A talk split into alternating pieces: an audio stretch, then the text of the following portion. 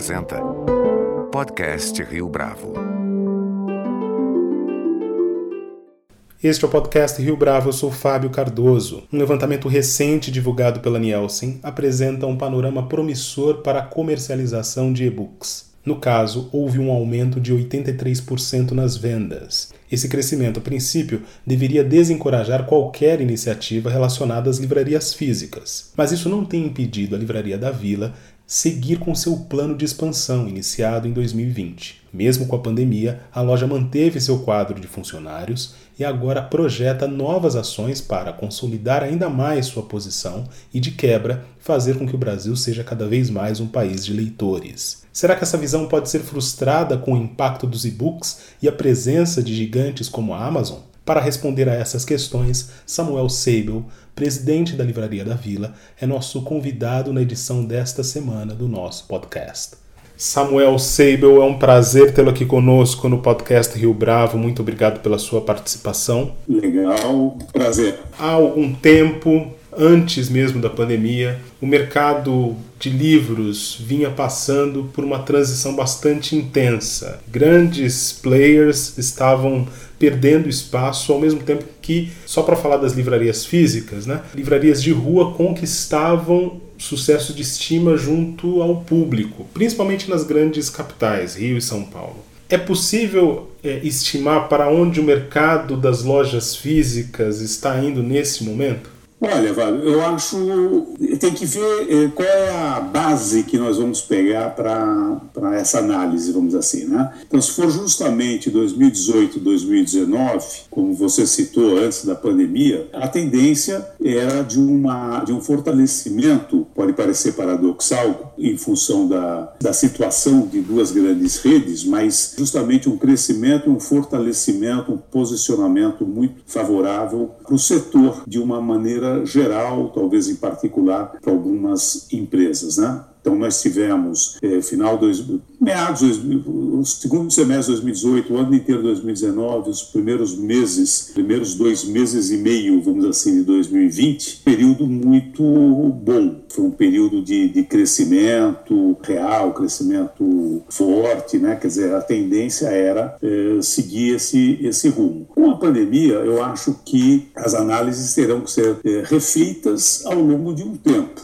Eu julgo prematuro, talvez até precipitado ou ousado até definir, não, vai acontecer isso, vai fazer aquilo. Particularmente, nós acreditamos numa, numa retomada do setor, estamos falando por enquanto de lojas físicas, né, me parece, o que reflete inclusive algumas decisões nossas com relação ao futuro. Como sempre, como muitas previsões em todos os setores e qualquer setor da economia, a gente só vai saber o, o se acertou ou não é, lá na frente. Né? Tem tantas encruzilhadas aí no, no, no, caminho que você pode acertar, pode errar, pode acertar parcialmente, né? mas nós julgamos por análise, por uma visão própria nossa de como que a gente imagina que as coisas devem acontecer, sei lá, daqui a seis meses, com uma vacinação maciça mesmo, né? talvez o início do ano que vem, né? mas difícil saber se vai voltar a ser como 2019, se vai ser melhor do que 2019, a realidade do, do virtual, do e-commerce, né? como é que fica nesse contexto.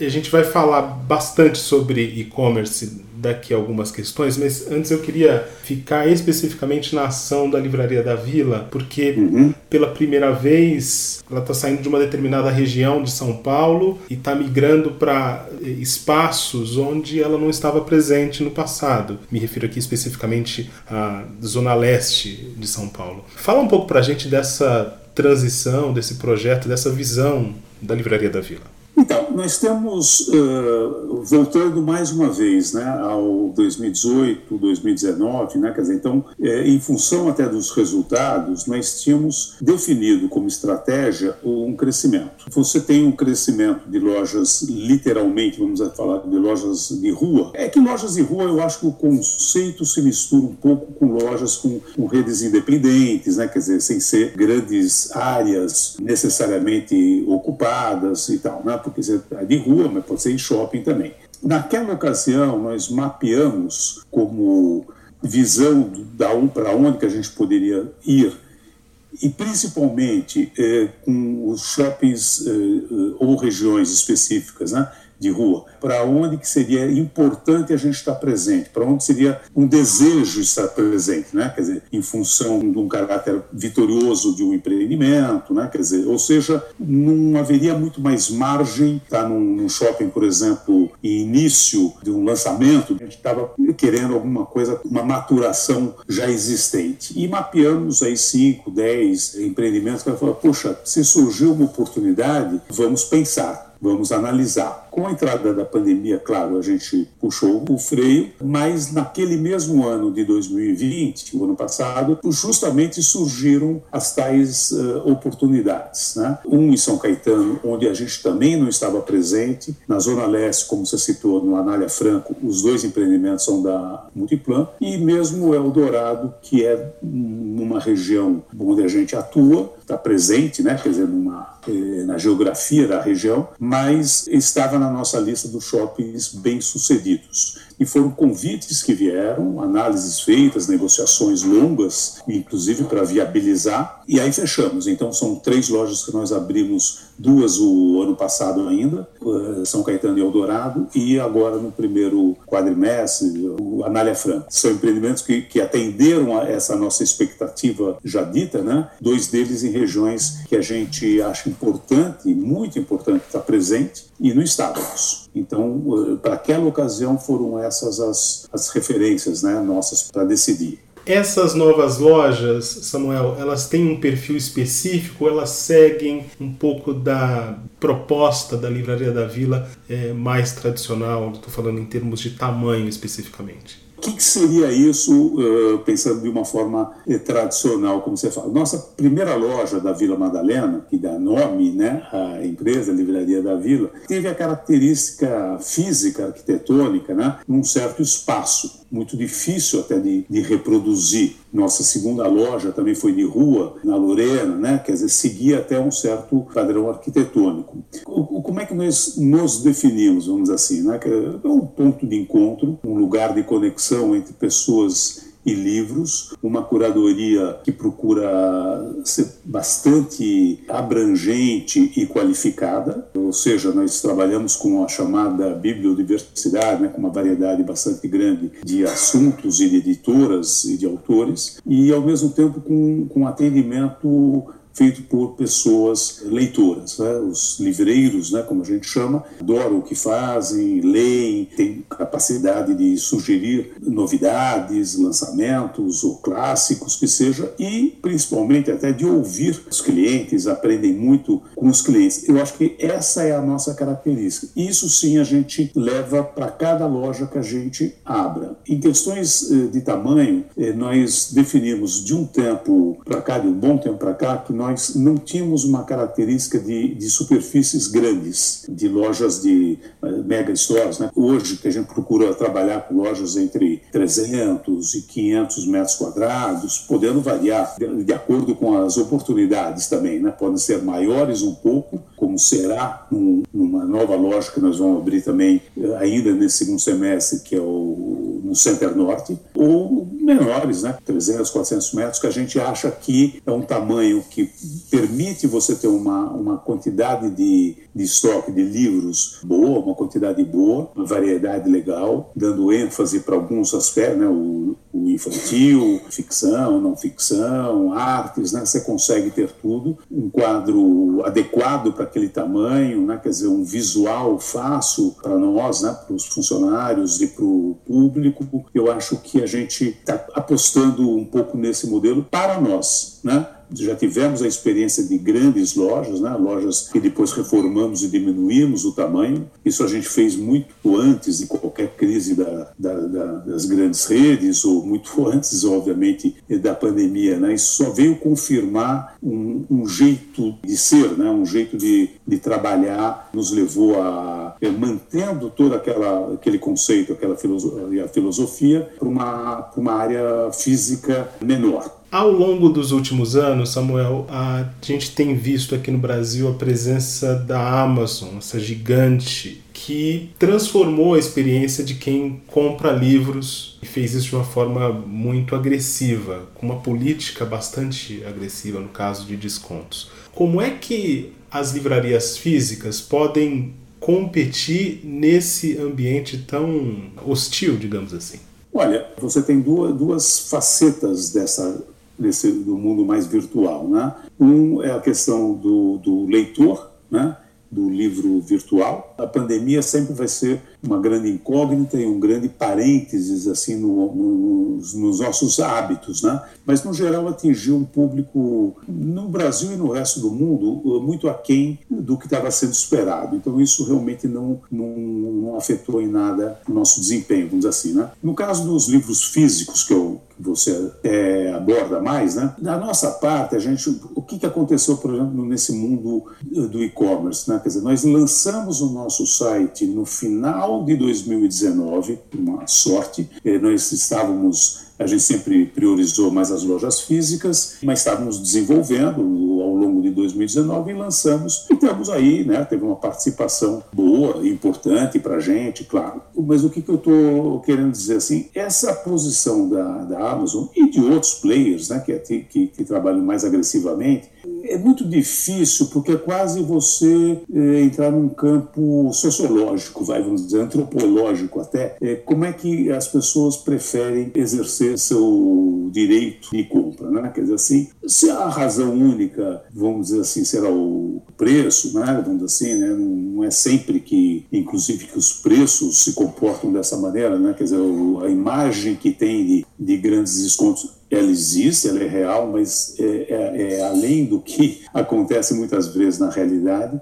Mas é, eu acho que não é saudável para a loja física, né, que, você está, vamos assim, colocando nessas duas linhas, né, não exatamente em confronto, porque todos nós temos nossos e-commerces também, né, as lojas físicas não irão continuar de uma maneira saudável se entrar em leilão de preço. Né. Eu acho que a decisão do hábito, eu acho que essa discussão, ela é muito, muito profunda, né, quer dizer assim, o que que na verdade nós esperamos? Pode até ser que se você vai comparar o preço de, um, de, uma refeição no restaurante ou daquele mesmo restaurante a promoção de um iFood da vida, ah, então eu vou comprar aqui, está muito mais barato. Pode ser. Pode ser que as pessoas vão deixar aos poucos de serem sociáveis, gregárias, de querer se reunir, de querer circular, de querer frequentar eh, uma loja física.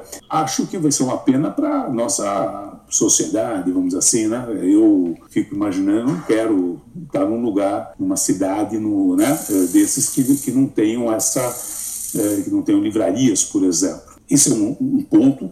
Ah, de outro lado, você tem ao longo, ao redor do mundo, estou falando dos países desenvolvidos da Europa, no nosso continente, você tem Colômbia, Uruguai, Argentina, né, que tem uma certa defesa do mercado, vamos assim, né, quer dizer, limitando, vamos assim, os tais descontos para garantir que essas uh, lojas físicas de um produto, acho que tão vital, possa continuar. Existe um terceiro ponto, né, é interessantíssimo, que a gente só veio descobrir, dito pelos próprios editores, que a Amazon, ou uh, lojas uh, essencialmente online, né, elas não conseguem ter um desempenho uh, interessante em lançamentos, que é o que faz, o que torna quase 90 e tantos por cento das editoras sensíveis, né? porque todo mundo lança livros. Né? As que trabalham com fundo de catálogo são muito poucas, as que vivem também lançam, né? Quer dizer, é, mas trabalham com fundo de catálogo importante. Mas a maior parte das editoras elas vivem dos lançamentos. E isso daí, é, isso nos foi dito em reunião. Nós temos um grupo de livreiros, nos reunimos uma vez por semana para discutir e, e foi nos foi falado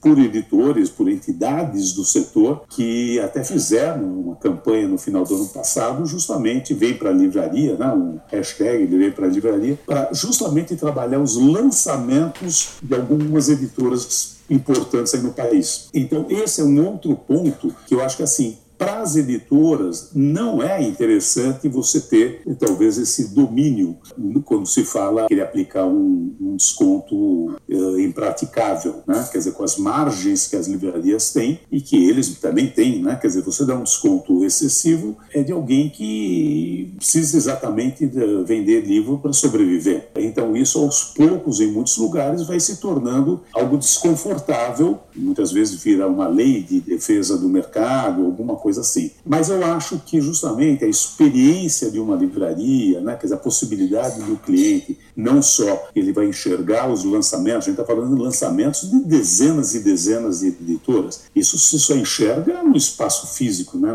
por melhor que seja um site, você não, não consegue é, mostrar. Então a gente acredita que por tudo isso aí, esse, essa conjuntura, essa conjunção aí de fatores, eu acho que a presença das lojas físicas e a importância das lojas físicas continuará sendo vital para esse nosso setor, o equilíbrio no nosso setor. É isso que eu enxergo. Claro, se você tem alguém, né, quer dizer, tentando vender numa condição que outros players não, não irão conseguir se quiserem manter a sua margem, a sua saúde financeira, vai. Mas eu acho que é um, se for apenas aquele produto, né, que você está adquirindo, pode ser. Né? Mas tem gente que, que, afinal de contas, tantas empresas hoje no setor, a gente, os, os meus eh, amigos concorrentes com lojas físicas, vendem na internet com os nossos preços, eventualmente com alguma condição, um pouquinho dado, ou nos marketplaces praticamente sem desconto. Ou seja, o mercado dá um certo valor, mas talvez seja até menos do que a gente é, imagina. Eu insisto talvez um pouquinho nesse ponto, se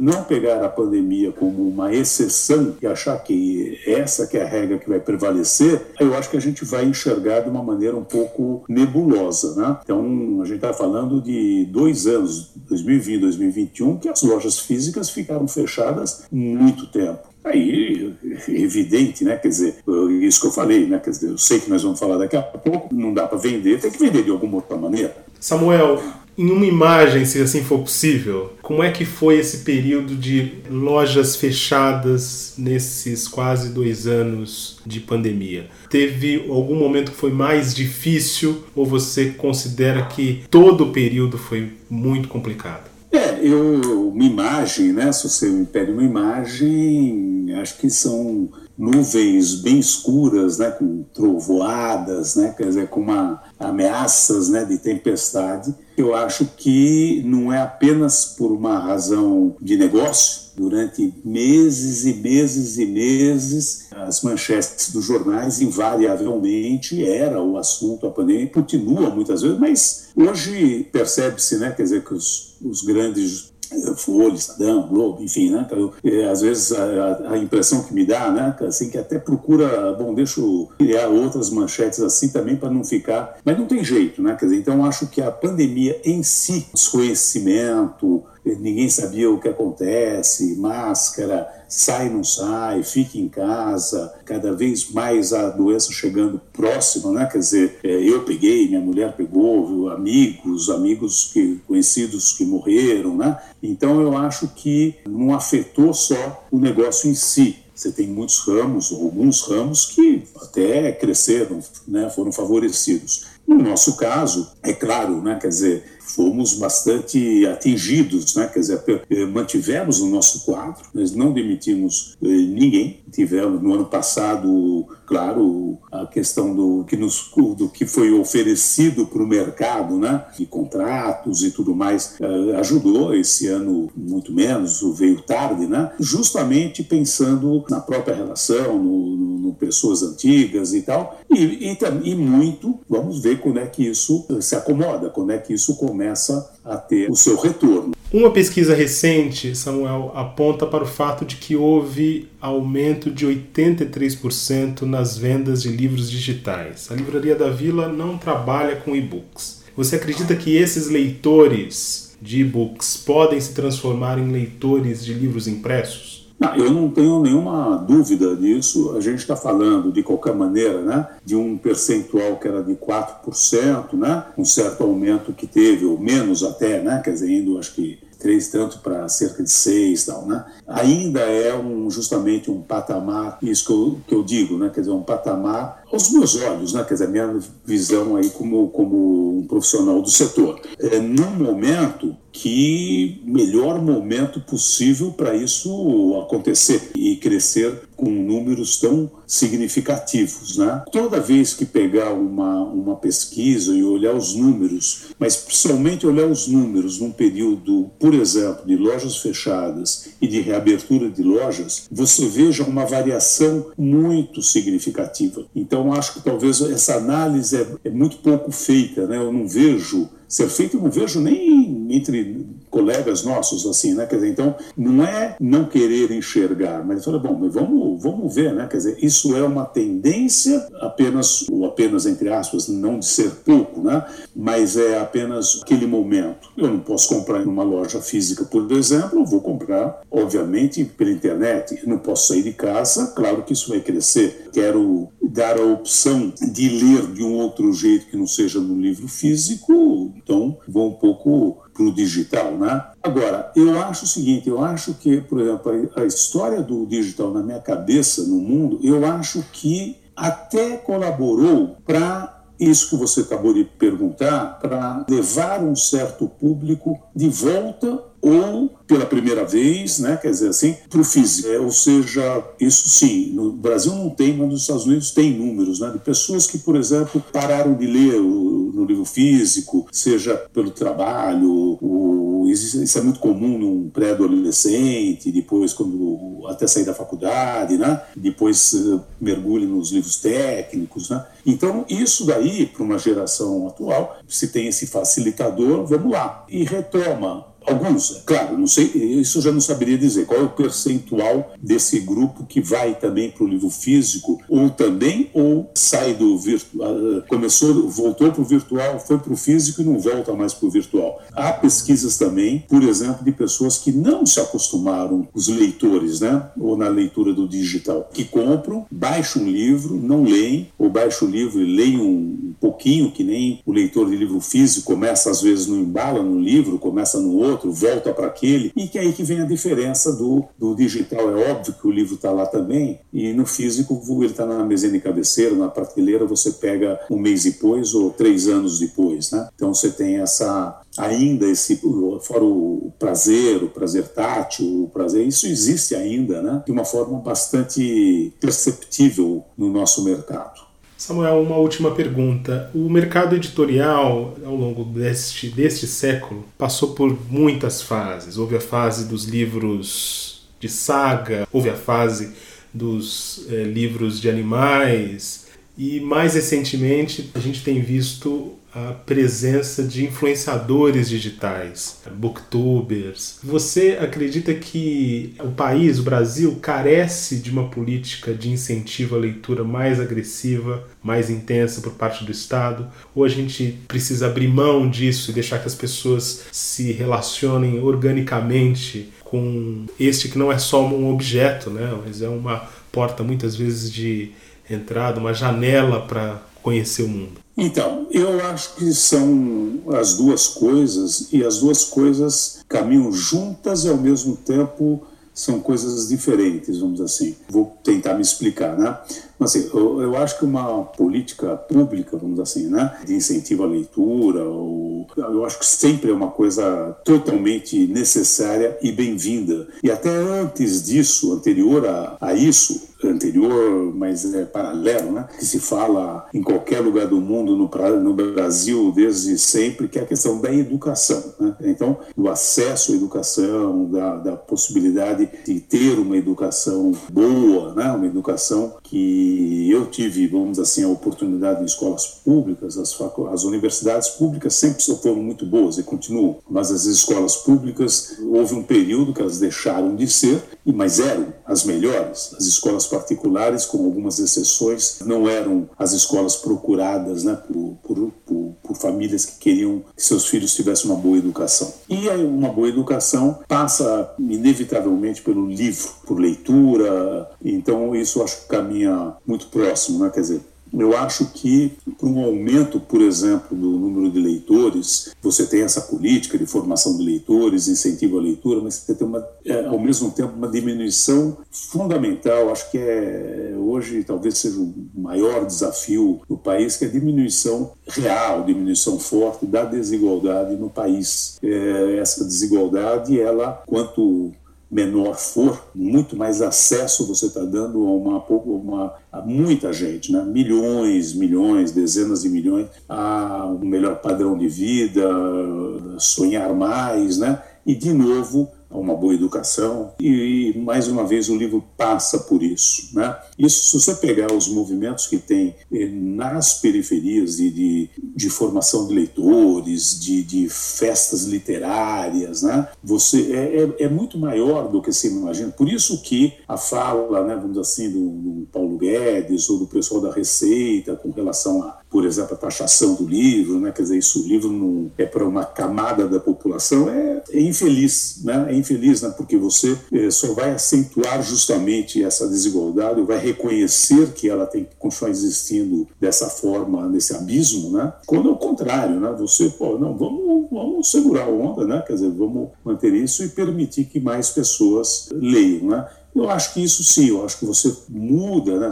tem a famosa frase, né? você não muda o mundo pelo livro, você muda as pessoas, e as pessoas é que mudam o mundo, né? as coisas e eu acho que o livro talvez seja o, melhor bem cultural, vamos assim, né? se você comparar, sei lá, com, cinema, com teatro, com, com, tantas outras coisas né? que são fundamentais. Eu sou apaixonado por isso, mas é muito difícil você ter impacto que o livro proporciona. Né? Quer dizer, além de. Não, não tem, acho que, um comparativo. Né? Um livro você fica com ele umas, dias, uma semana, duas semanas, um mês, você vai, você volta. Ele pode te transformar. Realmente, eu acho que ele transforma sim. Só finalizando então a tua pergunta, com relação a, a essa leitura de forma mais orgânica, sim, eu acho que forçar uma leitura ou querer qualificar uma leitura como esta é boa e esta não é boa, eu acho que é pretensioso, é, usando o termo aí da moda, né? quer dizer, é elitista, vamos dizer assim. Eu acho que, se, claro, você tem os autores que são mais, que é mais literatura, que você tem uma, uma escrita mais, uh, mais forte, né? quer dizer assim, uma, que te ajuda na tua formação. Mas o Harry Potter, por exemplo, quando surgiu, surgiu com as mesmas críticas que você coloca, por exemplo, né? que você transcreve de outras pessoas. Não, isso não é uma boa leitura, ou dos bichos, ou das sagas, ou dos épicos. Tudo isso, em cada fase, também foram questionados. O Harry Potter, você deve saber, é o livro de sucesso mais refutado que teve por editor editoras eh, desde sempre. Né? O Luiz Soares, a Companhia das Letras, comenta que foi o maior arrependimento dele, né? Se, qual, qual, não arrependimento, qual o maior erro, vamos dizer assim, não ter acreditado, que passou por todas as editoras né? e não se acreditava e, e formou quantos leitores? Meu Deus, não sei, milhões e milhões e continua. Os youtubers, os booktubers são fundamentais, é um período, pode ser duradouro, pode ser permanente, pode ser temporário, mas estão ajudando a, a difundir o livro, os conteúdos, tem programas com conteúdos de livros, né?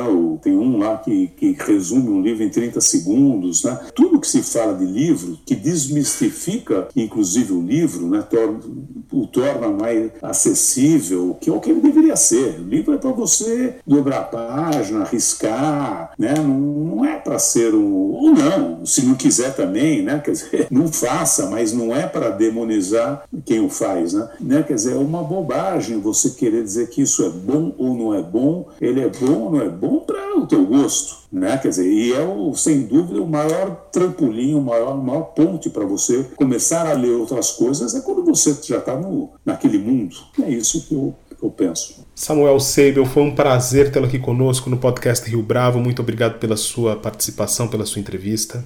Muito obrigado, foi um prazer também para mim. É sempre bom falar aí do nosso setor aí. Este foi mais um podcast Rio Bravo. Você pode comentar essa entrevista no nosso perfil do Twitter, arroba podcast Rio Bravo, ou no Facebook da Rio Bravo. A nossa lista completa de entrevistas está disponível no Apple Podcasts, no Deezer, no Google Podcasts, no SoundCloud e no Spotify. E no aplicativo O Guia Financeiro, além dos nossos podcasts, você encontra muito mais conteúdo sobre o mundo da economia em diversos formatos.